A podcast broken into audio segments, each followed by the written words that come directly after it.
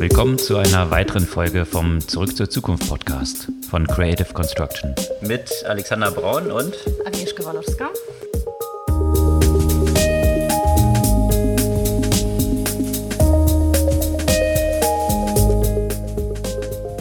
Was gab es Neues letzte Woche? Die unglaublich tolle Börsenentwicklung geht weiter. Börsenentwicklung, was dahinter steckt, von tatsächlich einem ziemlichen Kollaps in den Märkten, wo man sich jetzt fragt, ist jetzt die Panik erreicht, die den Boden darstellt, oder ist das nur so, ja, die erste größere Luft, die jetzt rausgegangen ist, was es da noch so hinter hat und wie man das vielleicht auch einschätzen kann über Krypto, über Entlassungen, über Private Equity, all diese Themen, die sich darum so ranken und äh, auch wie sich das in den Earnings widerspiegelt. Da gab es ja auch eine ganze Reihe von Earnings, nicht? Ja, unter anderem Uber und Airbnb zum Beispiel. Ja, Uber hat so ein paar interessante Sachen bekannt gegeben. Die haben zumindest jetzt ihr Unternehmen so ein bisschen anders getrimmt, der CEO. Jetzt will man nämlich tatsächlich Geld verdienen, was ja mal was Neues ist. Und parallel gibt es natürlich auch Earnings dann von Spotify, von Airbnb, Mercado Libre, DoorDash und noch so ein paar anderen. Die beleuchten wir so ein bisschen. Darüber hinaus, wir hatten vergangene Woche ja auch von Remote Work Policy bei Airbnb berichtet. Da gibt es jetzt ziemlich einen Krach bei Apple. Und zwar ist Apple ja nicht so Fan von Remote Work Policy und was das jetzt so für die Teamzusammensetzung bedeutet. Ja, das Thema Teamzusammensetzung gibt es auch bei Amazon. Und zwar nicht wegen Remote Work, sondern wegen der Unions, die sich dort gegründet haben. Das fand Amazon nicht so toll und hat dann gleich Konsequenzen gegenüber einer Reihe von Managern Managern gezogen. Und von Facebook gibt es auch mal wieder News, die man von Facebook so erwartet. Also Facebook being Facebook. Eine Whistleblowerin oder einige Whistleblower in Australien haben jetzt ziemliche Erpressungstaktik gegen die australische Regierung offengelegt und was es damit so auf sich hat. Es gibt aber auch News von Facebook, die man vielleicht von Facebook nicht erwarten würde. Facebook hat ja ihr Language Model sehr ähnlich dem von GPT-3 aufgebaut und gratis allen Forschenden zur Verfügung gestellt. Etwas, was die Open AI, die ja so open ist, nicht tut. Und letzte Woche sprachen wir ja natürlich und in der vergangenen Woche und in der Woche davor viel über Twitter und Elon Musk. Und jetzt sagt Elon, der möchte doch Geld mit Twitter verdienen. Bisher hieß es eigentlich, ist ja nicht so das Hauptziel. Und der stellt ja auch dar, wie er angeblich sogar die Revenues verdoppeln möchte. Und wenn man bei Twitter ist, da meldet sich ja auch noch der alte Bekannte, möchte jetzt äh, offenbar nicht warten, bis Elon quasi das Ruder komplett übernommen hat und hat ja geklagt, um auf die Plattform wiedergelassen zu werden. Kann man ja nicht schwer raten, um wen es da geht. Das ist der alte Donald. Hm. Ansonsten gibt es News rund um Tech Regulation aus Großbritannien und was das so mit Brexit oder nicht Brexit auf sich hat. Und auch rund um Stripe, die jetzt ein Produkt lancieren, was eine ziemliche Konkurrenz ist zu Plate. Und Plate war bisher ein Kunde von denen. Und was es damit so auf sich hat, da gibt es natürlich auch etwas Reibereien.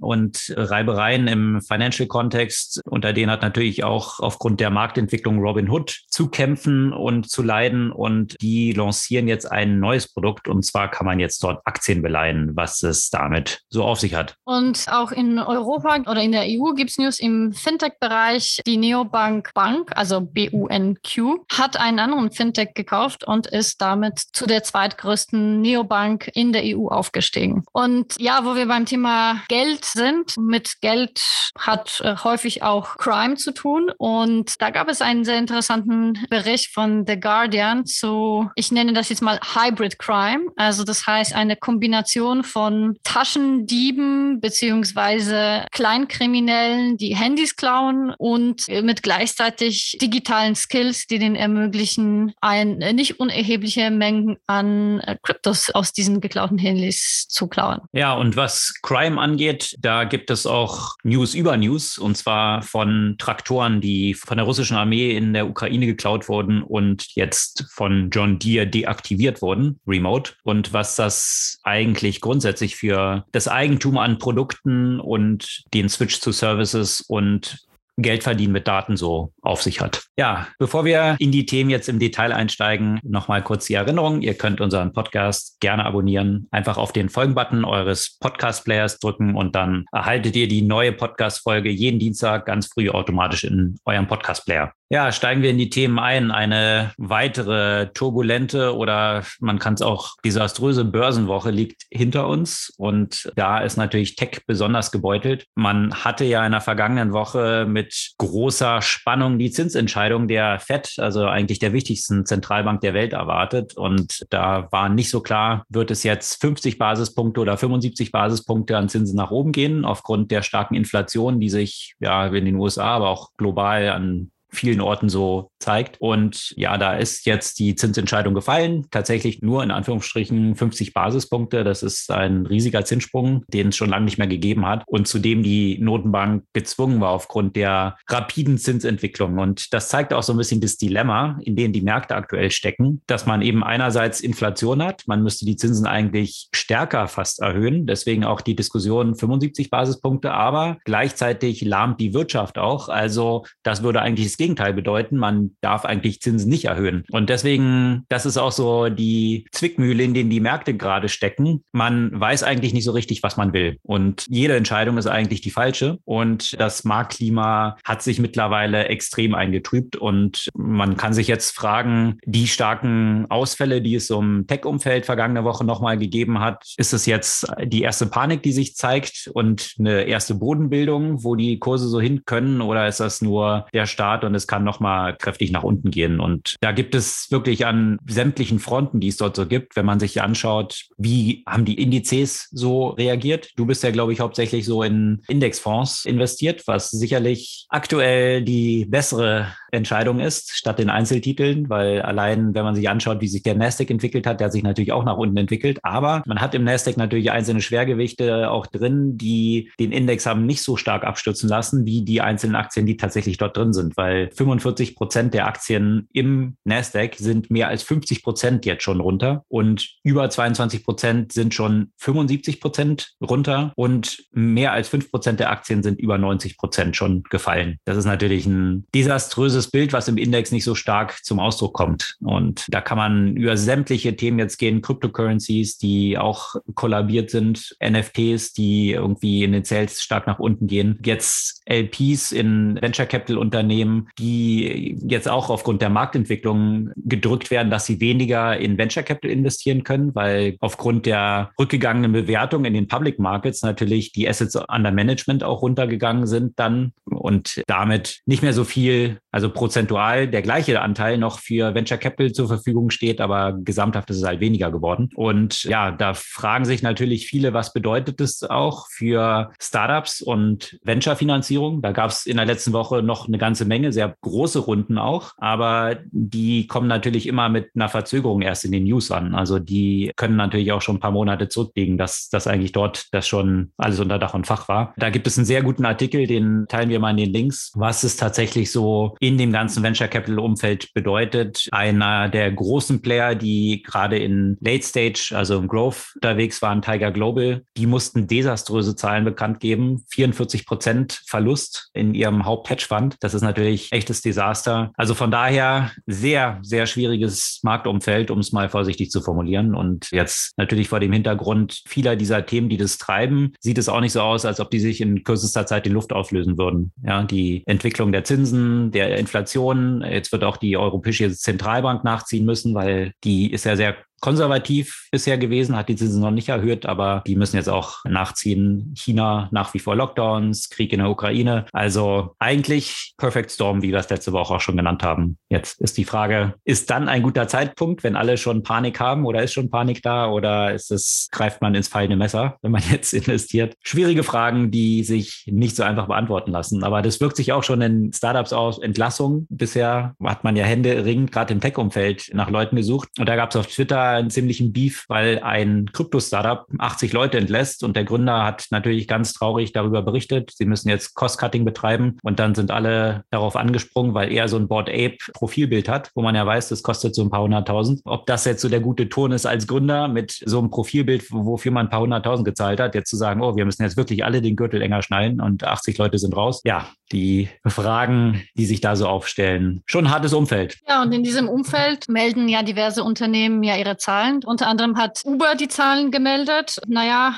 erstmal könnte man sagen, eigentlich optimistisch, weil Uber war ja eine der Tech-Unternehmen, die jetzt gerade in der Corona-Zeit nicht unbedingt profitiert haben, sondern im Gegenteil, deren Umsätze sanken ja zum Teil um über 90 Prozent. Natürlich erholen die sich jetzt mit steigenden Mobilität. Trotzdem schon für das erste Quartal fast sechs Milliarden Verlust gemeldet. Gut, dass Uber Verluste meldet, ist ja auch wieder nichts Neues eigentlich. Das ist ja kontinuierlich der Fall. Die rechtfertigen aber diesen Verlust hier primär mit den Investments in Grab, Aurora und Didi, die sie ja getätigt haben. Ja, nichtsdestotrotz, also wie gesagt, die Verluste äh, sind dann entsprechend. Das Revenue ist ein bisschen höher als erwartet, also 6,85 Milliarden im Vergleich zu den knapp über sechs, die mit denen ja eigentlich gerechnet wurde. Für das zweite Quartal wird dann weiter eine Steigung logischerweise erwartet. Das Wachstum ist vor allem jetzt wieder in dem Bereich Mobilität zu sehen. Wenn es um das Thema Delivery, da war das Wachstum nicht ganz so groß, wie man sich es wahrscheinlich erhofft hatte. Auf jeden Fall müsste mal Uber langsam wahrscheinlich Geld verdienen. Ja, und Uber hatte ja tatsächlich vor dem Hintergrund der Zahlen, die Lyft, der Konkurrent, also etwas kleinere Konkurrent, bekannt gegeben hatte, die tatsächlich in den USA desaströs waren, hatte Uber die Bekanntgabe der eigenen Zahlen sogar vorgezogen, weil sie wahrscheinlich jetzt nicht ganz so abgestraft werden wollten wie Lyft und gesagt haben, nee, nee, wir sind ja nicht Lyft, wir sind ganz anders. Wir sind nämlich global aufgestellt. Lyft ist ja hauptsächlich in den USA unterwegs und hat hier natürlich extrem auch unter gestiegenen Personalkosten zu leiden. Der Markt ist eben eng, also wie kriegt man überhaupt Fahrer und Fahrerinnen? Extrem schwierig und das treibt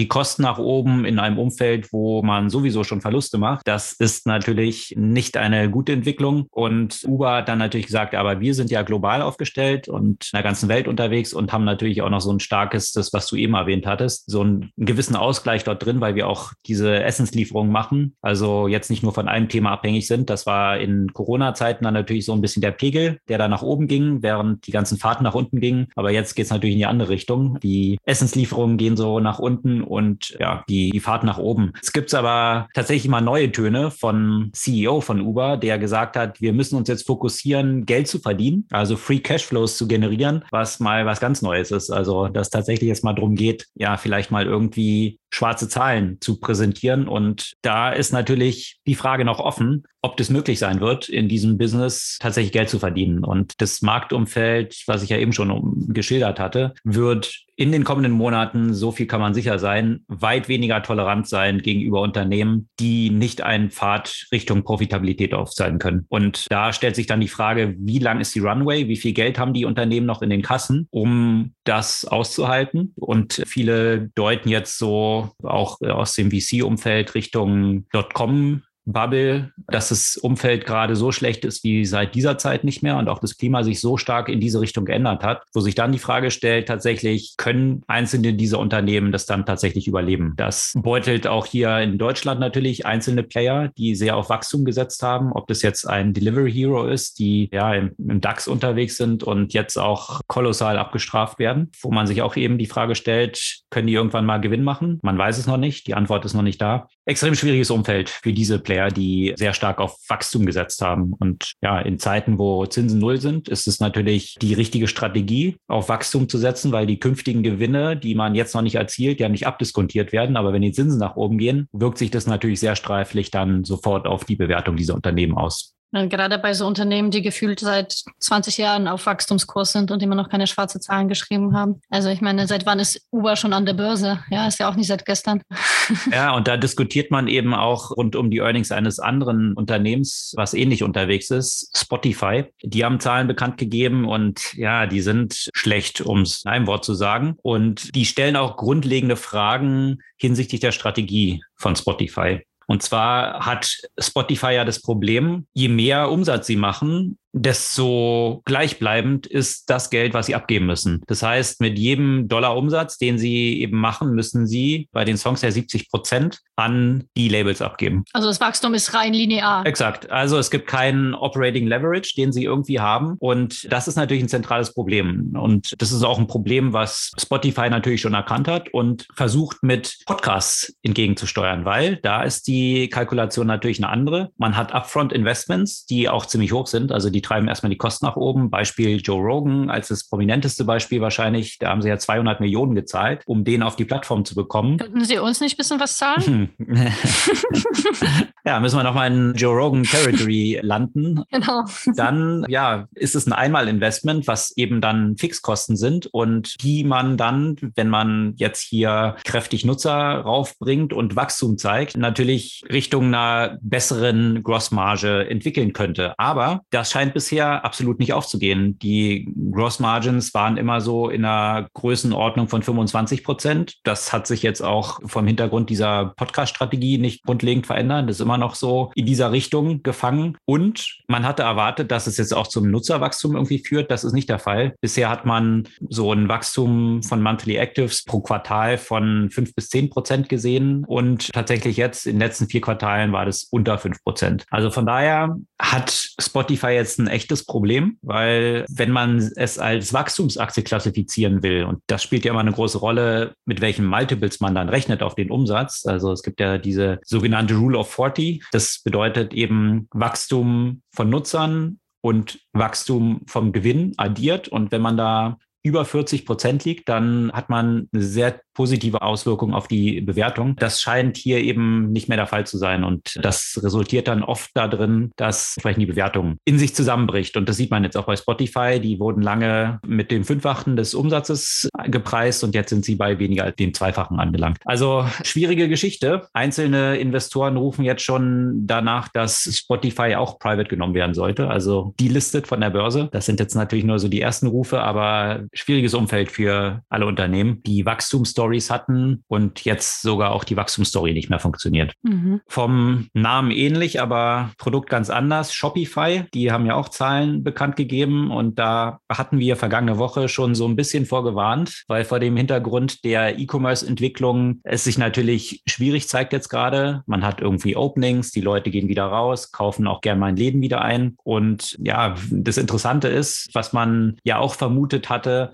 zunächst mal in der Corona-Zeit, dass hier eine Entwicklung Richtung Digitalisierung von zehn Jahren in einem Jahr stattgefunden hat. Und was man jetzt aber sieht, ist, wenn man sich die Zahlen anschaut, ist, dass man auf eigentlich das Vor-Corona-Level wieder zurückfällt. Also nicht, dass plötzlich man schon einen Sprung gemacht hat von vielleicht zwei Jahren zumindest, wahrscheinlich nicht die zehn Jahre, wenn sich normalisiert, aber selbst das scheint nicht der Fall zu sein, sondern es normalisiert sich jetzt wieder auf die Trendlinie von vor Corona. Und das ist natürlich jetzt gerade für Player, die im E-Commerce-Umfeld sind, extrem schwierig. Dementsprechend schlecht waren die Zahlen von Shopify und dementsprechend ging es nach der Bekanntgabe auch gleich mal 15 Prozent wieder runter mit der Aktie. Das Interessante ist dann immer, das finde ich lustig und anscheinend Tobi Lüttke, der Gründer und CEO von Shopify auch, ist, dass dann die ganzen Analysts, die bei der Entwicklung nach oben immer hinterherrennen und irgendwelche Kaufziele ausgeben, an denen die Aktie schon längst vorbeigezogen ist und die dann immer nach oben korrigieren. Das Gleiche findet jetzt natürlich auch in die andere Richtung statt. Plötzlich werden die Ziele, nachdem die Aktie schon abgestürzt ist, nach unten korrigiert. Also der Wertgehalt dieser Analysten lässt sich dann doch so ein bisschen in Frage stellen. Und ja, das hat Tobi Lüttke auch dann in einen natürlich etwas zerknautschten Twitter-Post getan, wo er sich gefragt hat, gibt es eigentlich mal eine Gegenüberstellung von Analysten Analysten und wie sie eigentlich diese Ziele auch erreicht haben, weil natürlich seine Aktie danach nach der Bekanntgabe der Zahlen auch kräftig abgestraft wurde und ja, von den Zielen nach unten korrigiert wurde. Ja, ansonsten natürlich zum Glück auch ein paar Ausreißer nach oben, was die Quartalzahlen anging, und zwar von Airbnb, Mercado Libre und DoorDash. Bei Airbnb hat man es schon fast erwartet. Die profitieren jetzt natürlich davon. Die Leute reisen so stark wie schon vor Corona nicht mehr. Also man ist da über das Level von 2019 jetzt gelandet. Viele Leute haben natürlich viel nachzuholen, was die Reisen dort angeht. Und das wirkt sich sehr positiv auf Airbnb aus. Die sind nach der Bekanntgabe der Quartalzahlen auch erstmal kräftig gestiegen. Jetzt natürlich aber in diesem ganzen Umfeld, wo alles nach unten geht, können sie sich auch dagegen nicht wirklich wehren. Mercado Libre, der Amazon Südamerikas und auch sehr stark im ganzen Umfeld von Payments. Äh, die ganzen Mobile Payments in vielen südamerikanischen Ländern werden eigentlich dominiert von Mercado Libre mit einem eigenen Payment Service. Die haben sich überraschenderweise, obwohl sie ja E-Commerce E-Commerce-Heavy sind, sehr positiv entwickelt. Also die Aktie ist dann auch um 8% gestiegen. Das hatte man jetzt nicht erwartet. Und auch ziemlich überraschend DoorDash, dass die sehr positive Zahlen bekannt gegeben haben. Wir hatten ja letzte Woche da von Instacart berichtet, die katastrophal waren. Es zeigt sich doch, dass DoorDash hier ein bisschen anders aufgestellt ist. Und ja, die Aktie ist nach der Bekanntgabe der Zahlen mal 10% nach oben geschossen. Ja, das so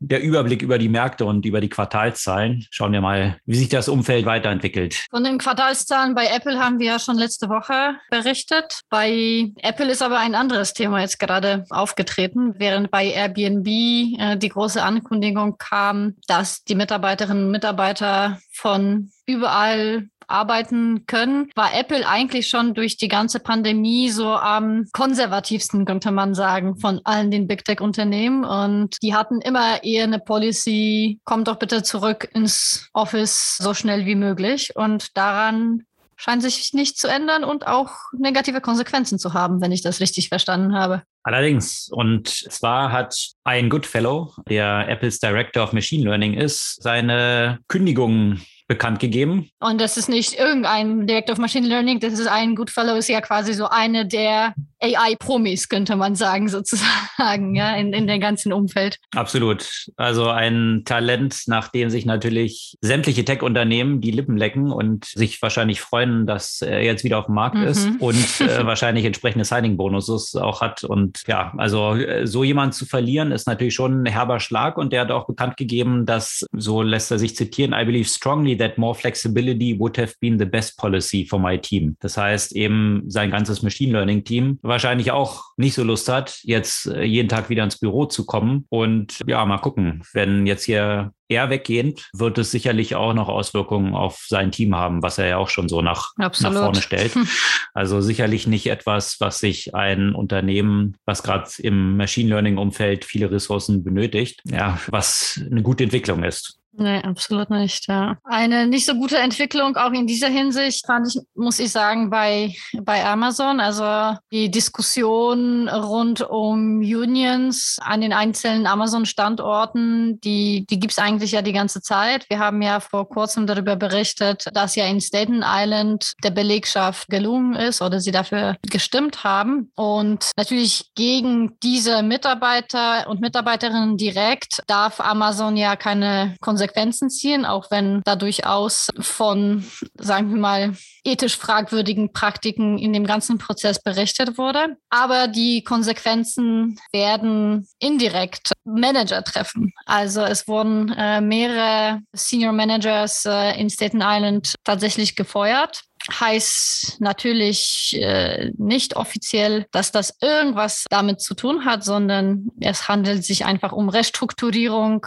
aus Performancegründen. Aber da das ja außerhalb des üblichen Performance-Zyklus bei Amazon stattfindet, geht man sehr stark davon aus, dass es eine Art Rache oder wie auch immer man das äh, benennen sollte, irgendwie Vergeltung und ja, stellt Amazon wieder in einem sehr, sehr zweifelhaften Licht, gerade was die Behandlung, sagen wir mal, der Mitarbeiterinnen und Mitarbeiterinnen, die jetzt nicht in dem IT-Bereich äh, verankert sind, angeht. Ja, schwieriges Umfeld, in dem die Unternehmen unterwegs sind und auch eben was, was die Beteiligung von Mitarbeitern angeht, gerade in so einem Umfeld, wo allerorten Mitarbeiter knapp sind. Das sehen wir in so einem Beispiel, aber auch in diesem Beispiel von Apple davor. Die Power Dynamics haben sich in der letzten Zeit hier ziemlich verschoben wer weiß, wie es wird, wenn es mit der Börse weiter so geht und mit der wirtschaftlichen Entwicklung.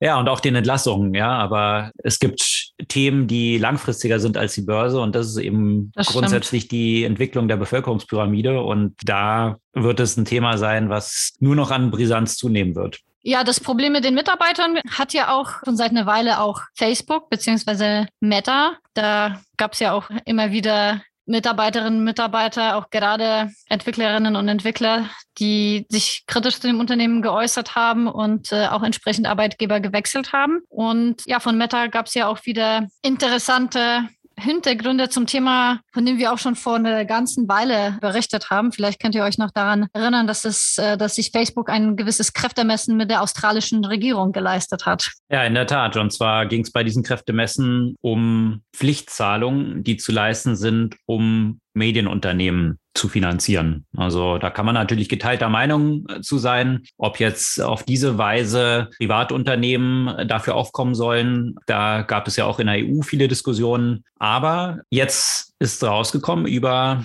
Whistleblower, dass Facebook hier mal wieder getreu der eigenen Ethik, die in diesem Unternehmen offensichtlich so herrscht, top-down, hier sehr fragwürdige Maßnahmen ergriffen hat, um das zu bekämpfen. Und zwar hatten sie ja eine Taktik angewendet, so viel war nach außen hin klar, dass sie Zeitungen und Zeitschriften, also die jetzt dort Geld bekommen sollten, einfach mal von der Plattform runtergeschmissen haben und gesagt haben, na gut, dann linken wir eben nicht mehr zu denen und die sind entsprechend blockiert, um dort entsprechend Hebel anzusetzen. Was jetzt bekannt geworden ist, ist, dass Facebook ganz bewusst diese Auswahl aber wesentlich breiter gesetzt hat. Und zwar sind in diesem Kontext, und jetzt muss man sich vor Augen halten, das war gerade so die Anstiegsphase von Covid, Corona-Krise und äh, der Bedeutung von Healthcare in diesem Umfeld, hat Facebook dort ganz bewusst auch Krankenhäuser und Gesundheitsorganisationen mit rausgeschmissen. Also der Zugang über die Facebook-Plattform zu denen war dann auch nicht mehr möglich und Links dorthin zu posten. Das ist natürlich ein ganz schlimmes Versehen gewesen. Wie jetzt rausgekommen ist, war es kein Versehen, sondern es ist ganz bewusst damit Druck auf das Parlament in Australien ausgeübt worden, die dann einige Tage später, große Überraschung, auch eine Anpassung dieser Regulierung vorgenommen haben, tatsächlich zu Facebooks Gunsten und man sich dann so geeinigt hat. Und das Resultat war dann, dass hier Facebook Head of Partnerships überschwänglich dem Team danach bedankt hat, dass man jetzt genau das bekommen hat, was man eigentlich wollte. Und es gab sogar auch Gratulationen von Mark Zuckerberg und Sheryl Sandberg, wie dieses Team Thoughtfulness, Execution of Strategy dort durchgeführt hat und auch eine Präzision der Execution der Pläne. Also, wo man eben von ganz oben noch Schulterklopfen bekommt, wenn man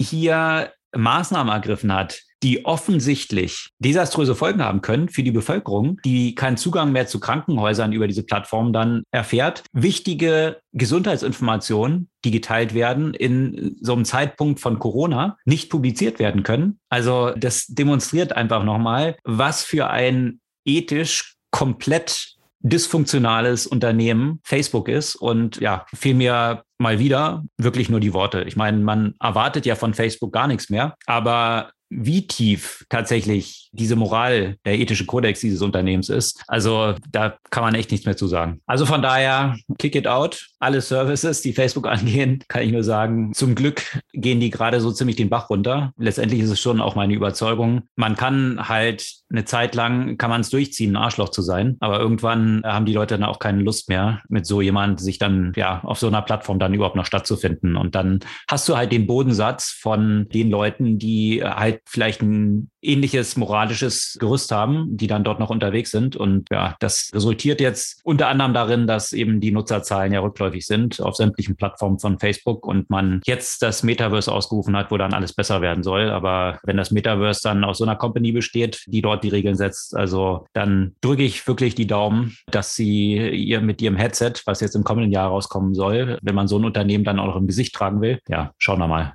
wie das dann so abläuft. Was sagst du dazu? ja. nach meinem Rant. Ich glaube, da haben wir auch schon häufig genug unsere Meinung grundgetan zu dem Unternehmen. Angesichts dessen ist es vielleicht ein bisschen überraschend oder vielleicht ist es nicht überraschend, weil natürlich sieht Facebook die Notwendigkeit, sich so ein bisschen reinzuwaschen, um zu zeigen, dass sie nicht nur böse sind. Jetzt äh, kam letzte Woche nämlich eine relativ interessante Nachricht rein, dass Meta, also Facebook ein neues äh, Sprach-AI-Modell gebaut hat, das dem von GPT-3 ziemlich nachempfunden ist. Also von GPT-3 haben wir einige Male auch bereits berichtet. Das ist dieses gigantische Sprachmodell von OpenAI, das in vielen Kontexten eingesetzt werden kann und ähm, einfach diese Macht der Kombination von Sprache und AI ziemlich gut darstellt. In vielen Kontexten dann sogar besser performt als Menschen. Genau. Also die Kritik, ne? also OpenAI ist ja quasi, wie man schon den, im Namen hören kann, dann eigentlich mit dem Ziel gegründet worden, das eben auch zu öffnen und breit zur Verfügung zu stellen. Das war dann natürlich bei dem GPT-3 ja nicht ganz so, äh, nachdem die Lizenzen nur an wenige erstmal ausgegeben wurden und auch kostenpflichtig sind, sodass auch Researcher nicht unbedingt unbegrenzten Zugang dazu haben, was durchaus auch angesichts der Problematik, die in so einem Modell steckt, durchaus wünschenswert wäre, um das Modell ja auch zu verbessern Daten zu analysieren, Anwendungsmöglichkeiten zu finden, aber auch Gefahren zu, zu identifizieren. Und das macht jetzt eben Meta. Also Meta hat das Modell quasi komplett frei für alle Research-Institutionen eben zur Verfügung gestellt und dort eben aus dem akademischen Umfeld, aus der KI-Forschung, Sprachforschung auch durchaus Lob erhalten. Also das Modell heißt jetzt nicht GPT, sondern OPT, Open Pre-Trained Transformer. Und wie gesagt, es äh, ist dem GPT äh, nachempfunden und breit hm. zur Verfügung gestellt. Also Opener als Open, Open AI. Genau. es ist aber etwas, da muss man ja auch das natürlich im Verhältnis sehen. Wenn Sie glauben, sich durch sowas reinzuwaschen, das Thema interessiert eine relativ kleine Gruppe von Menschen, hat natürlich potenziell große Auswirkungen, aber ähm, wiegt jetzt, wenn man es auf der Waage liegt, Bad Guy versus Good Guy, naja, da ist noch kein Gleichgewicht, noch lange kein Gleichgewicht. Ja, schwierig. Ja, ich finde es halt faszinierend. Also mittlerweile hat es eben so ein Level, die, die Moral von Mitarbeitern bei Facebook und das ist ja wiederum wahrscheinlich dann auch so ein bisschen ein selbstregulierendes System. Da haben wir auch schon häufiger davon berichtet, dass Facebook natürlich auch die Gehälter kräftig erhöhen musste, um überhaupt noch Leute zu bekommen, das Tech-Talent, wenn sich eben auch aussuchen kann, wo sie arbeiten, dann hat es mittlerweile so eine negative Reputation, dass man Facebook nicht unbedingt mehr auf seinem Lebenslauf haben will, äh, bei vielen zumindest. Und ja, bei den anderen ist wahrscheinlich eh egal. Aber das ja, hat äh, eben nicht nur auf der Seite der Nutzer entsprechende Konsequenzen, sondern natürlich auch auf der Seite des Talents, was man bekommt. Und wenn sich dann Mark Zuckerberg, wie wir vergangene Woche berichtet haben, dann auch noch so äußert, dass er sagt, naja, die Leute, die kündigen, das machen, die machen Facebook ja dann zu einem besseren Unternehmen. I ähm, doubt it. Dann, dann kann man sich überlegen, was die Vorstellung eines besseren Unternehmens ist. Und ja, äh, wie gesagt, die schlechtesten Mitarbeiter gehen ja immer als mhm. erstes. ist immer so. Äh, okay, Sarkasmus out. Ähm, oh, Sar Sarkasmus back on. ja, okay. Weil wir kommen jetzt von Facebook zu Twitter. ah ja, genau. Und da ist natürlich die Frage, schafft Twitter jetzt zu einem besseren Unternehmen zu werden und wie wird es dort mit den Mitarbeiterinnen und Mitarbeiterinnen, die durchaus äh, ja Sorge auch geäußert haben, dass die Fortschritte, die gerade hinsichtlich der Geflogenheiten auf der Plattform, was das Thema auch Fake News Harassment und so weiter potenziell äh, ja wieder wieder sagen wir mal sich in das Negative äh, entwickeln können, nachdem Elon Musk äh, mit der Free Speech Keule aufräumen wird. Auf jeden Fall was letzte Woche interessant war von den News rund um Twitter. Also einerseits hat Elon so ein bisschen das Investment restrukturiert. Das heißt, es kommt ein bisschen weniger aus seinen Tesla-Aktien. Dafür kamen ein paar neue Investoren dazu. Also unter anderem die Binance Trading-Plattform äh, schießt da Kohle rein, aber auch äh, ein Qatar Holding äh, unter anderem und der Prinz von Saudi-Arabien, also auch eine illustre Runde sozusagen. Und sonst sind natürlich noch die ganzen ganzen Who is Who sind auch an Bord, aber für sie wohl genommen dann wahrscheinlich eher so mit ja, medizinisch oder homöopathisch verabredeten Dosen äh, an Geld. Also Sequoia Capital ist dabei, Anderson Horwitz, aber jeweils nur so mit dreistelligen Millionenbeträgen, was vor dem Hintergrund einer Übernahme, die 44 Milliarden kostet, dann ja eher so ein politisches Signal wahrscheinlich darstellt, als tatsächlich jetzt ein großes Investment. Bei dem eben neuen, in Anführungszeichen, die dazugekommen sind, geht es dann doch um ein bisschen mehr Kleingeld, also sieben Milliarden, weswegen eben Allison, Allison auch, der Gründer genau, von Oracle, genau, hat eine Milliarde genau, selbst beigesteuert. Auch noch, ne? Was eben dazu führt, dass er seine Tesla-Aktien einfach weniger beleihen muss, was wahrscheinlich für Tesla auch gar nicht so verkehrt ist, äh, gemessen daran, dass, naja, sich der Kurs da ja auch so ein bisschen nach unten entwickelt hat. Genau, wurde Zeit. nicht mit großem Seitdem. Optimismus äh, diese, diese News gesehen, dass, äh, dass er da sehr viele äh, Tesla-Aktien beleihen möchte. Aber eben, Elon Musk hat ja auch äh, anfangs ja auch gesagt, dass es jetzt nicht, und wir haben ihm auch, glaube ich, ein Stück weit geglaubt, dass er da jetzt äh, nicht Twitter kauft, um äh, sofort damit großen Gewinn zu, zu verbuchen. Jetzt hat er doch Pläne vorgelegt, die er Twitter profitabel machen möchte, und zwar meinte, dass er auch äh, die Umsätze verdoppeln kann, äh, alleine mit äh, Subscriptions. Da setzt er einerseits auf den Wachstum von Twitter Blue, ein, ja, ein Subscription Service, das äh, bereits existiert. Aber es soll auch einen weiteren Subscription Service geben, der erstmal wenig überraschend im Elon Universe X genannt wird. Der, der hat ja schon was mit, mit dem X, ne? Seiner ersten Company, bevor sie in PayPal umbenannt wurde und dann äh, ja auch SpaceX. Und sein Kind und, hat, heißt auch, ja. hat auch irgendwie ein X im Namen. Und Tesla X auch Exakt. das Prime Model sozusagen. genau. Ja, alles mit X, also 10X wahrscheinlich. Ja, wobei vielleicht auch, vielleicht auch andere Sachen. Auf jeden Fall weiß man darüber noch gar nicht, was das eigentlich genau sein soll. Auf jeden Fall hm, behauptet er zu erwarten äh, bis zu 9 äh, Millionen Abonnenten in 2023 und 100 Millionen in 2028. Also das sind so seine finanziellen Pläne. Das ist natürlich, äh, wenn man auf diesem Detaillevel kommuniziert, kann man dann natürlich alles behaupten. Ich mache 300 Millionen Umsatz in zwei Jahren, because I say so.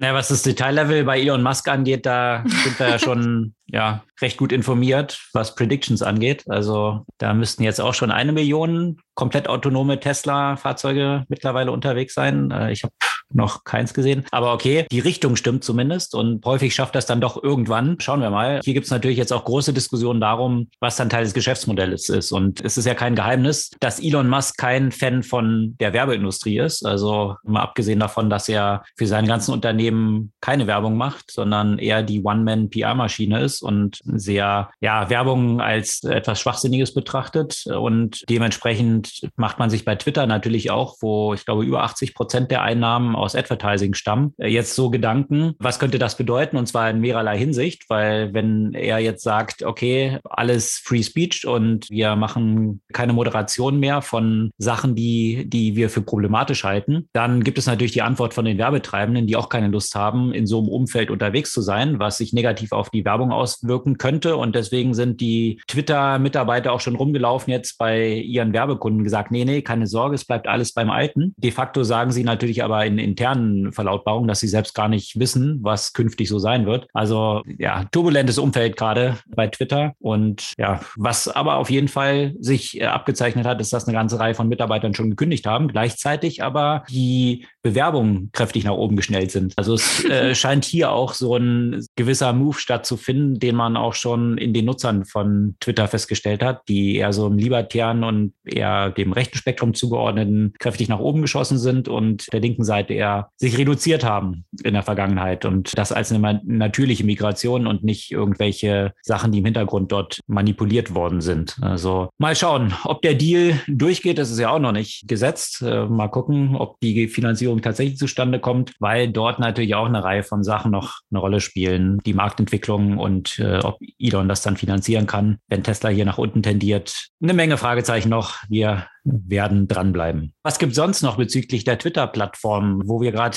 die Nutzer erwähnt haben und die Migration? Ja, da gibt es so einen Nutzer, der war mal sehr prominent auf Twitter, dann ist er verschwunden, weil er sich da so einiges zu Schulden gemacht hat und jetzt will er wieder drauf. Und zwar Donald Trump, der wollte ja nicht warten, bis Elon übernimmt und den womöglich auf die Plattform freiwillig lässt, äh, sondern hat tatsächlich gegen seinen Ausschluss geklagt und mit der Berufung auf Free Speech Speech. Da wurde relativ klar seine Klage von dem Richter abgewiesen, einfach auch mit der Begründung, Twitter ist ein Privatunternehmen und kann machen, was es will in dieser Hinsicht.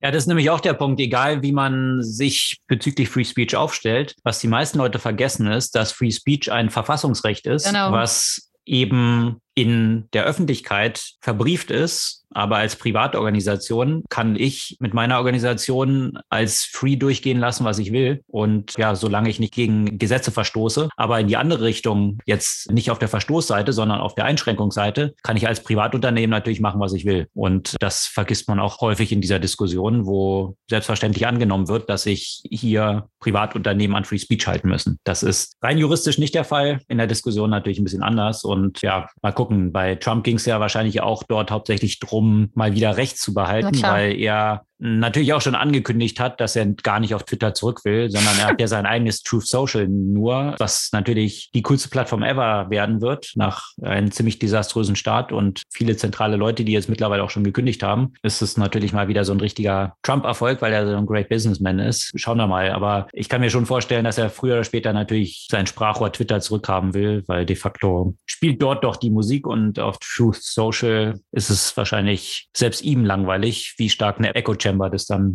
wahrscheinlich ist. Ja, absolut. Um nochmal auf die andere Seite des Atlantiks jetzt nochmal zu wechseln, auch in diesem Kontext von Plattformen und Big Techs gibt es auch in Großbritannien eine neue Regulierung, die man durchaus als Clone des äh, Digital Market Acts der EU, von dem wir einige Male mittlerweile gesprochen haben, durchgehen könnte. Also Großbritannien wollte zwar unbedingt raus aus der EU, orientiert sich aber offenbar in der Gesetzgebung ja sehr stark daran, weil, wie gesagt, die Themen und auch die Konsequenzen, die Strafen, die betroffenen Plattformen dort und auch so die kartellrechtlichen Themen eigentlich äh, fast genauso aussehen wie in dem Digital Market äh, Act. Ähm, auch beim Namen waren sie ja auch nicht so wahnsinnig kreativ. Also es gibt jetzt eben eine entsprechende Wettbewerbs Behörde, die heißt Digital Markets Unit.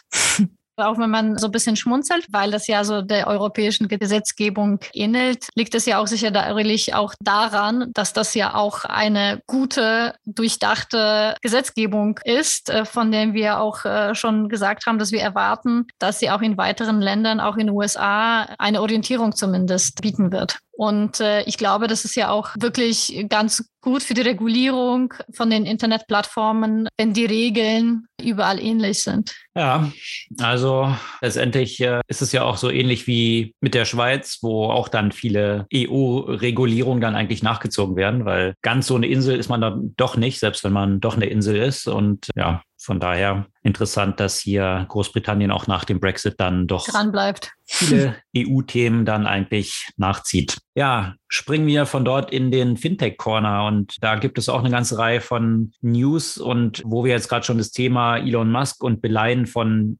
Tesla-Shares, um dann Twitter zu kaufen, hatten. Die Möglichkeit, Shares zu beleihen, die existiert natürlich auch grundsätzlich, ja, auch für Investoren, die ab einer bestimmten Größe unterwegs sind. Jetzt will das als eine neue Ankündigung von Robinhood, Robinhood das auch seinen Kunden ermöglichen. Das heißt, wenn, in welchem Kontext ist es dann relevant? Also äh, Aktien verleihen oder beleihen, das sind nochmal zwei unterschiedliche äh, Möglichkeiten. Beleihen konnte man die schon länger. Also ich habe Aktien in meinem Portfolio Portfolio, möchte aber noch mehr kaufen, habe aber nicht genügend Geld, dann kann ich die als Sicherheit dort hinterlegen und kriege dann einen entsprechenden Wertpapierkredit. Und wenn der dann irgendwann durch fallende Kurse nicht mehr gedeckt ist, werde ich dann gezwungen, die Aktien, die ich mir von dem Kredit gekauft habe, vielleicht zu verkaufen. Also so ist bisher die Mechanik. Es gibt aber auch die umgekehrte Möglichkeit, dass ich meine Aktien verleihe. Also sprich, jemand, der auf fallende Kurse wettet und Leerverkäufe tätigen will, der benötigt natürlich Aktien, die er leer verkaufen kann. Also Aktien leihen und dann verkaufen. Und das kann man auf Robinhood auch tun. Bloß bisher kamen die Aktien von einem externen Anbieter. Also jetzt stellt Robinhood hier um und ermöglicht es jetzt Nutzern, ihre Aktien zu verleihen und damit auch noch eben Geld zu verdienen. Weil natürlich, wenn man die Aktien verleiht, kriegt man ja eine bestimmte Gebühr dafür auch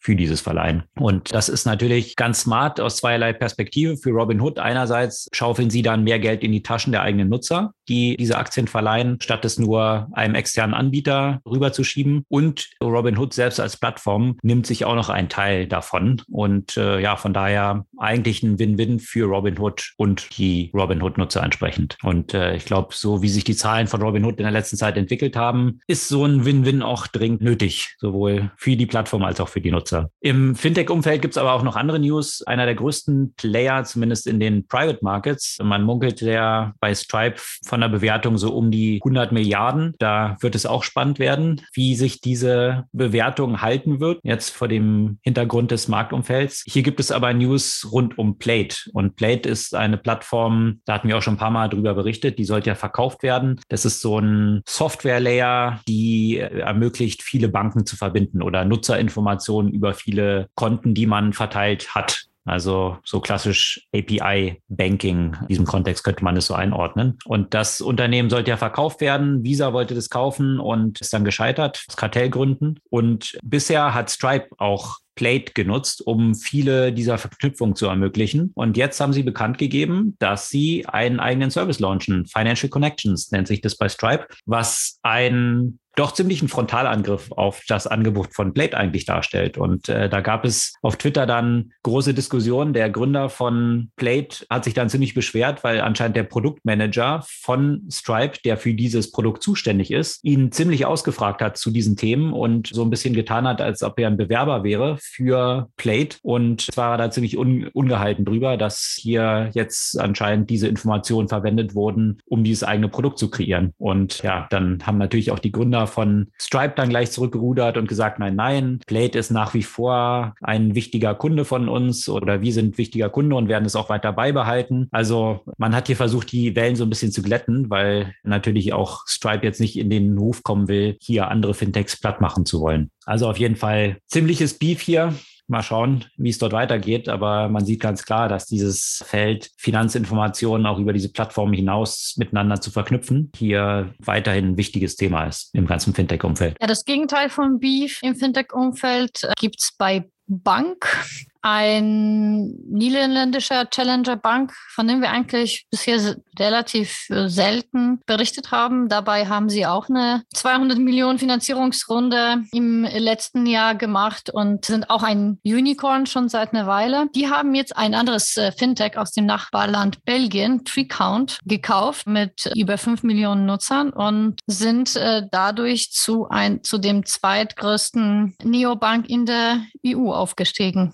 Also die sind in diesem schwierigen Race um die Erstkontobeziehung sozusagen bei den Kunden auch weiterhin dabei. Da bin ich ja auch mal gespannt, wie es hier weitergeht. Die ganzen Unternehmen in diesem Umfeld sind ja nicht börsennotiert, deswegen können sie ja äh, nicht in dieser Hinsicht abgestraft werden. Aber da sie ja alle wohl noch nicht profitabel sind, werden sie irgendwann mal wieder Kohle brauchen und da wird man ja sehen, wer, wer das durchhält. Also Bank ist jetzt über N26 von der Bewertung Nee, die N26 ist ja das, das größte in der EU.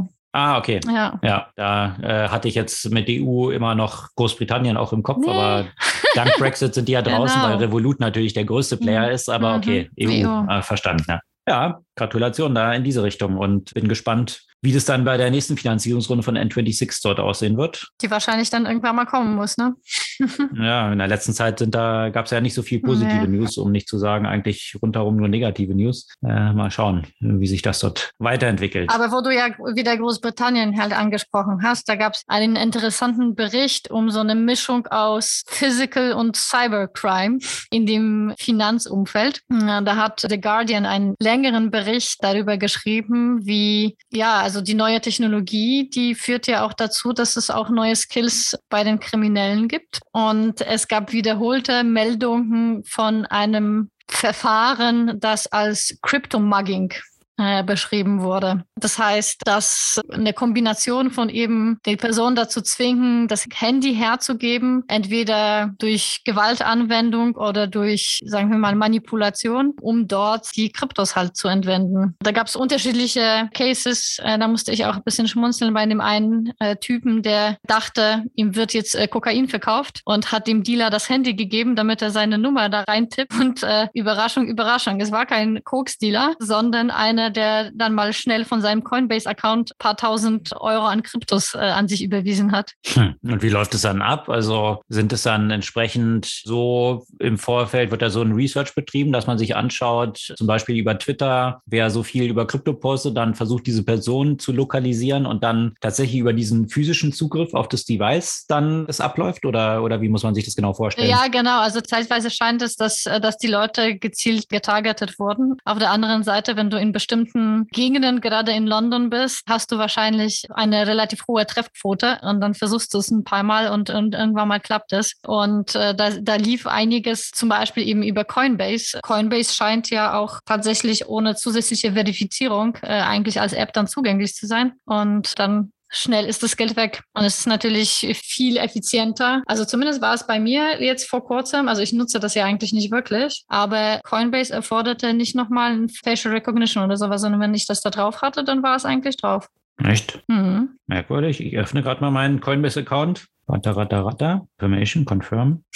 In der Tat, das ist ja merkwürdig. Also hm, ich wäre mir auch sicher, muss man da nicht so Two-Factor-Authentification, kann man ja wahrscheinlich einstellen? Naja, musst du wahrscheinlich nicht immer, ne? aber das naja, ist schon krass. Merkwürdig, dass es nicht Default ja. ist. Also wenn ich jetzt hier Kraken öffne parallel, das fragt immer dann, macht nochmal Facial Recognition einen Abgleich. Das ist bei Coinbase da hier nicht der Fall ist. Das ist natürlich eine sehr gravierende Lücke. Absolut. Komisch. Ja. Gut, auf der anderen Seite natürlich, wenn das jetzt, sagen wir mal, ein Überfall ist, kann man im Zweifel die Person ja auch dazu zwingen, da ihr Gesicht hinzuhalten. Aber sagen hm. wir mal so eine Situation wie, nö, ich gebe dir meine Telefonnummer rein, die würde dann halt so nicht funktionieren. Hm. Ne? Und natürlich ist es gerade bei Krypto halt ziemlich spannend, weil es ja viel schwerer ist zu tracen. Wenn das jetzt, sagen wir mal, jemand versuchen würde, einfach aus meinem Konto was zu überweisen, dann ist es schnell ein im Zweifel Versicherungsfall und, äh, und es kann einfach auch schnell nach, nachverfolgt verfolgt mhm. werden. Bei Kryptos, wenn es weg ist, ist es weg. Ja, Tracen, wobei muss man wahrscheinlich unterscheiden. Tracen ist ja auf der Blockchain schon sehr einfach möglich, aber es gibt keine Rückabwicklung, ja. die möglich ist. Ja? Also bei einer Bank kann man dann im Zweifel also eine Überweisung dann wieder rückabwickeln und das Konto auch entsprechend mit der Zuordnung und hin und her, KYC und all den Themen, sei denn es irgendwie Geldwäsche und irgendwelche Fake-Accounts dann hinter, was natürlich auch nochmal so ein paar Themen sind. Aber klar, Kryptoumfeld ist das noch ein bisschen komplizierter, ja. Und auch wenn man das tracen kann, ist es also die Frage, wenn da so 5000 sind, wird man das alles tracen? Ja, mhm. also ich meine, klar, bei solchen Millionenfällen oder Milliardenfällen, von denen wir auch schon mal berichtet haben, ist es vielleicht noch eine, noch eine andere Geschichte. Aber ich meine, hier verfolgt die Polizei ja nicht mal einen Diebstahl von einem, von einem iPhone oder von solchen Sachen. Von daher wird es ja auch nicht von irgendwie ein paar tausend Kryptos verfolgen. Mit Sicherheit. Ja, Thema Crime. Crime auf einem ganz anderen Level funktioniert natürlich oder läuft gerade natürlich in der Ukraine und das hat aber jetzt nicht nur Verbrechen gegen Menschenrechte und Kriegsverbrechen zu tun, sondern auch tatsächlich Diebstahl von wertvollen Gütern. Und da hatte jetzt schon vor einer Weile eine Nachricht die Runde gemacht, dass hier nagelneue Traktoren, also von einer Niederlassung von John Deere, gestohlen wurden und zwar im Wert von 5 Millionen, 27 Traktoren Traktoren, die dort gestohlen wurden. Und die wurden dann, sage und schreibe, von John Deere Remote deaktiviert. Also die Traktoren sind mit großem Brimborium in Tschetschenien gelandet und dann hat man gemerkt, eigentlich kann man die nur noch als Ersatzteillager verwenden wenn überhaupt man auch die Ersatzteile überhaupt verwenden kann, die man aus den Dingern ausbaut. Weil die Geräte mittlerweile oder diese Traktoren so softwarebasiert sind und auf mehreren Ebenen dort deaktiviert werden können. Also sie sind zum Brick geworden, wie man es dann in diesem Umfeld nennt. Und das klingt jetzt auf den ersten Blick mal ganz gut. Bloß wenn man das etwas weiterdenkt, wenn John Deere das kann mit diesen Traktoren und das auf den offiziellen Weg läuft, dann ist es tatsächlich auch möglich, technisch, dass das jeder im Zweifel kann, der irgendwie sich entsprechend bei John Deere reinhackt. Und viele von diesen Unternehmen sind jetzt nicht unbedingt dafür berühmt, die beste Cybersecurity zu haben oder entsprechend mit Erpressung auch arbeitet. Das ist so die eine Dimension. Die andere Dimension ist aber, wenn man sich so ein bisschen das Geschäftsmodell von John Deere anschaut und John Deere ist hier nur ein Beispiel von vielen, dann sieht es tatsächlich so aus, dass äh, in diese Traktoren Sensoren eine Vielzahl von Sensoren eingebaut wurden in der letzten Zeit, die zum Beispiel die Bodenbegebenheit messen, die Feuchtigkeit des Bodens und viele andere Faktoren auch, die natürlich sehr relevante Daten sind für die Bauern. Aber diese Daten sind den Bauern gar nicht direkt zugänglich oder nur in Kombination mit einem Saatguteinkauf. Also John Deere wiederum hat eine Partnerschaft mit Monsanto und äh, Monsanto als Saatguthersteller ermöglicht Zugang zu diesen Daten, die eigentlich von den Traktoren, die die Bauern für mehrere hunderttausend gekauft haben, von ihnen generiert werden. Also dieses Thema von, ja, wenn, wenn du nicht dafür zahlst, dann bist du die Ware und nicht der Kunde, das greift eben so ein bisschen zu kurz. Da sagt man ja immer hier, wenn du nicht dafür zahlst, dann wird mit deinen Daten bezahlt. Das zeigt sich hier ganz eindeutig, dass es einfach eine Frage von Marktkräften ist ist und welches Markt oder äh, welches Monopol auch ein entsprechender Player hat. Weil diese Marktmacht, obwohl John Deere diese Traktoren für mehrere hunderttausend verkauft, haben sie so eine starke Marktposition, dass sie trotzdem diese Daten von den Nutzern weiterverkaufen. Und äh, hier Monsanto, dieses Paket ist nur das, ja, das eine, was sie damit machen. Wesentlich profitabler ist der Verkauf dieser Daten im Umfeld von Private Equity. Und zwar hier verdient John Deere noch wesentlich mehr Geld, weil es natürlich super interessant ist für Trader, sich jetzt anzuschauen, welche Futures könnten besonders unterbewertet sein. Also wenn ich jetzt handel auf Weizen oder Hafer oder andere Produkte, die eben entsprechend von den Bauern hergestellt werden. Diese Daten geben mir ziemlich guten Einblick, um Vorhersagen zu machen, wie sich hier die Future-Märkte entwickeln könnten. Und diese Daten werden natürlich auch von John Deere entsprechend an solche Finanzinstitutionen weiterverkauft. Und das ist wiederum natürlich, was die Trades dann angeht, überhaupt nicht im Interesse und sogar zum Nachteil der Farmer, die hier unterwegs sind. Das zeigt nur so mal diese Konsequenzen und John Deere ist dort nur ein Beispiel, weil was John Deere auch betreibt, ist dieses sogenannte Winlocking. Das kennt man auch aus der Automobilindustrie. Das kennt man auch zuletzt noch bei iPhones. Ja, wenn man hier den Screen austauschen wollte, dann war das Gerät blockiert. Ja, also wenn man das nicht über einen offiziellen Apple-Händler gemacht hat. Hier sind Regulatoren dann unterdessen schon eingeschritten. Right to Repair und all solche Themen sind aufgekommen. Da hatten wir ja auch in der letzten Folge schon so ein bisschen darauf hingewiesen, welche Konsequenzen so damit im Zusammenhang stehen. Ist man bei IoT-Devices und Smart Home ist man tatsächlich Eigentümer denn des Produktes oder eigentlich nicht. Hier sieht man, dass eben selbst wenn man viele hunderttausend dafür zahlt, man weder Eigentümer des Produkts wirklich ist und auch nicht Eigentümer der Daten, die dort generiert werden. Und das ist natürlich schon dramatisch, noch dramatischer in so einem Fall von Herstellern von Beatmungsgeräten, die natürlich auch sehr viel Geld damit verdienen äh, mit dem Reparaturgeschäft. Das heißt, diese Geräte sind auch so eingerichtet, dass sie nur von offiziellen Mitarbeitern repariert werden können und per Software dann wieder freigeschaltet werden. Und das hat tatsächlich in der Corona-Krise Menschenleben gekostet, weil diese Service-Mitarbeiter gar nicht dorthin geflogen werden konnten. Und eigentlich wurde es nur umgangen von einem polnischen ehemaligen Mitarbeiter dieses Pharmazieherstellers, der sich diesen WIN-Entschlüssel äh, noch mitgenommen hatte und den dann geteilt hat hat, sodass die Krankenhäuser ihre Geräte selbst reparieren konnten. Aber das zeigt eben diese Konsequenzen dieser Logins, die durch Hersteller entstehen, die auch tatsächlich schwerwiegende Auswirkungen haben. Also ja, eben auch Menschenleben kosten können. Auch ein Thema, das wir in unterschiedlichen Dimensionen auch schon ein paar Mal hatten. Was ist eigentlich das Geschäftsmodell von Hardware und ist es eigentlich überhaupt noch das Geschäftsmodell von Hardware und was gehört uns und was bedeutet überhaupt Besitz in dem 21. Jahrhundert, vor allem wenn alles smart ist? Und der Beitrag, von dem du gesprochen hast, ist ja von Cory Doctorow. Ne? Der passt ja auch richtig Korrekt. gut zu. Ein zentrales Thema von ihm, was ja. Das Thema verarbeitet er auch hm. in vielen von seinen Büchern und Erzählungen. Ja. Im privaten Kontext kennt es ja jeder mit den Druckern, die ja. erstmal sehr günstig erscheinen, aber natürlich dann mit sehr teuren Toner im Nachgang eigentlich bezahlt werden. Und hier entsprechend auch so ein Log funktioniert, dass die Geräte dann nicht mehr funktionieren, wenn ich eine äh, kopierte, in Anführungsstrichen, oder von anderen Herstellern entwickelte Tonerpatrone dort verwenden will. Also das ist die die Analogie davon. Und ja, das wird natürlich immer mehr gespielt. Im Automobilbereich ist der Service im Nachgang eine der, der Hauptgewinntreiber.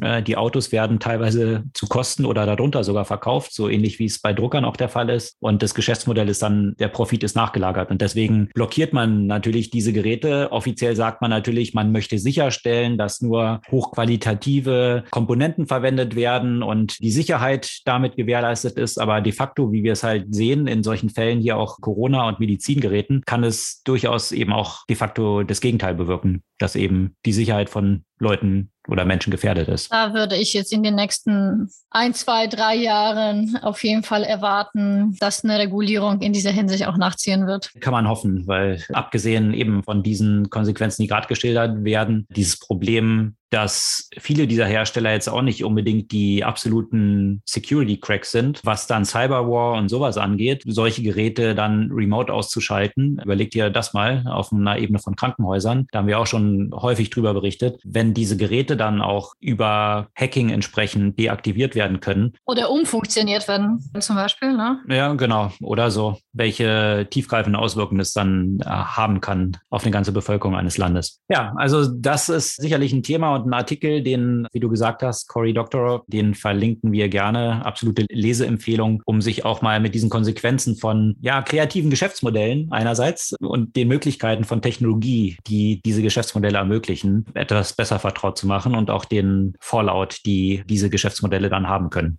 Ja, hast du eine Buchempfehlung diese Woche? Ja, tatsächlich ein Buch, das so in die Zeit ein bisschen passt, weil Inflation, Börse im Arsch, das Thema Geld ist, glaube ich, bei jedem auf einmal noch mehr auf der Agenda. Und ich habe das Buch Mind Over Money, The Psychology of Money and How to Use It Better von Claudia Hammond gelesen hat sehr viel, also eben psychologisch, Psychologie, Rational Choice, Spieltheorie, welche Faktoren da eine Rolle spielen in unserem Umgang mit Geld. Und ja, einer der interessanten Aspekte ist zum Beispiel, warum die Deutschen so viel sparen und was hat das mit der deutschen Sprache zu tun. Mhm. Mit der Sprache. Okay. Also was Ursache und Wirkung ist oder? Zumindest eine halt Korrelation. Mhm. Von und Wirkung ist bei solchen okay. Themen natürlich immer sehr schwierig, ja. zumal das Geld und Sprache, die interagieren ja über Jahrhunderte oder Jahrtausende mittlerweile, aber auf jeden Fall eine Korrelation. Dann lassen wir das mal als Cliffhanger so stehen. Genau. Mind Over Money, The Psychology of Money and How to Use It Better von Claudia Hammond. Die Leseempfehlung diese Woche. Abgesehen natürlich von den gesamten Leseempfehlungen der Artikel, die wir hier besprochen haben, die wir auch wie immer in den Shownotes unseres Podcasts und auf unserer Podcast-Blog-Seite verlinken. Gerne auch dort nachschauen, wenn ihr in einzelne der Themen nochmal etwas tiefer einsteigen wollt, insbesondere rund um Venture Capital, das ist ein Long Read und auch von Cory Doctorow rund um John Deere und Technologien definitiv nochmal in die Tiefe einsteigen. Das soll es für diese Woche gewesen sein. Wir freuen uns über euer Feedback, eure Kommentare und natürlich auch gern über Bewertungen auf den gängigen Podcast-Plattformen. Und ja, freuen uns, wenn ihr kommende Woche wieder dabei seid. Bis dann.